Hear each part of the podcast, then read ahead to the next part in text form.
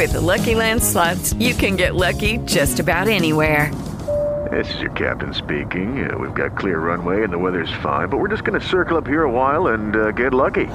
No, no, nothing like that. It's just these cash prizes add up quick. So I suggest you sit back, keep your tray table upright, and start getting lucky.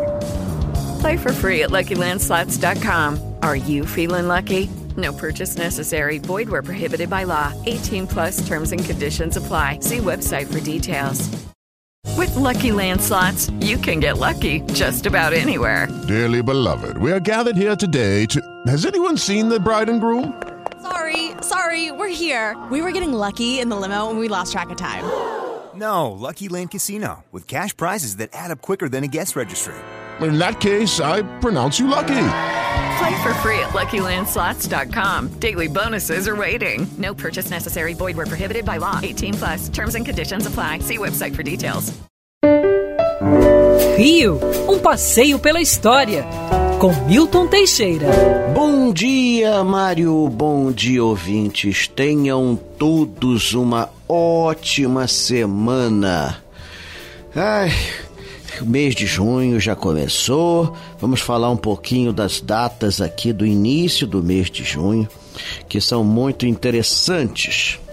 No dia 6 de junho de 1818, o rei D. João VI criava o Museu Real.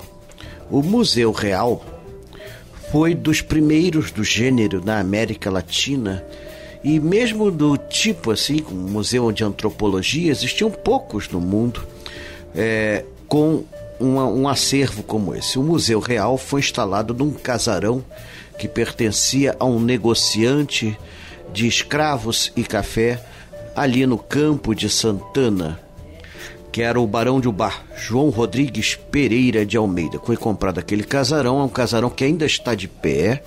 Ele fica quase na esquina da Rua Visconde é, do Rio Branco. Ele vai quase até a Rua da Constituição. Ele é enorme, o casarão está sendo reformado para ser um museu. E ele instala ali o Museu Real. É interessante como Dom João tinha cabeça, tinha inteligência, ele já havia criado escolas superiores, já havia criado, pelo menos no papel, a Academia de Belas Artes, uma faculdade de medicina e cirurgia, é, uma faculdade de direito, mas faltava um museu que era um complemento fundamental.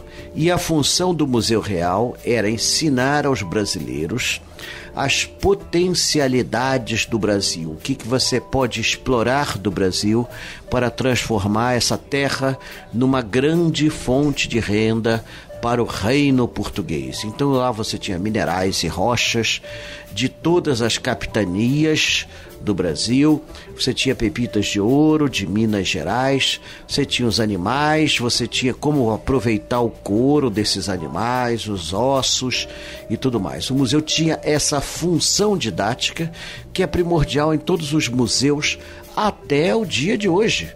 Olha só, foi um dos orgulhos da da, do planejamento joanino e o museu continuou a funcionar durante o primeiro império e o segundo império. Com Dom Pedro I vai ganhar uma coleção de múmias fabulosa, comprada de um italiano, Nicola Fiengo, que as expunha num circo.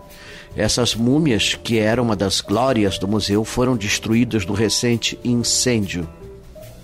Como também várias peças de arte foram acrescentadas. Dom Pedro II contribuiu muito com obras de arqueologia latino-americana. Nas suas viagens, ele comprou coisas que foram acrescentadas ao museu, livros importantes, catálogos.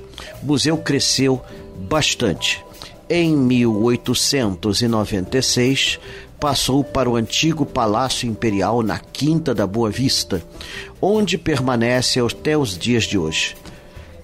Destruído por um incêndio há alguns anos atrás, ele está em processo de reconstrução e a ordem é inaugurá-lo nesse ano de 2022, que é a celebração dos 200 anos da independência do Brasil. O Brasil só conquistará sua verdadeira independência se for um país que prezar a cultura. Vamos ver como é que vai ficar o Museu Nacional agora reconstruído com as peças que sobraram e doações eventuais que foram feitas. torço muito para isso. O sonho de D. João não pode morrer. Quer ouvir essa coluna novamente? É só procurar nas plataformas de streaming de áudio. Conheça mais dos podcasts da Band News FM Rio.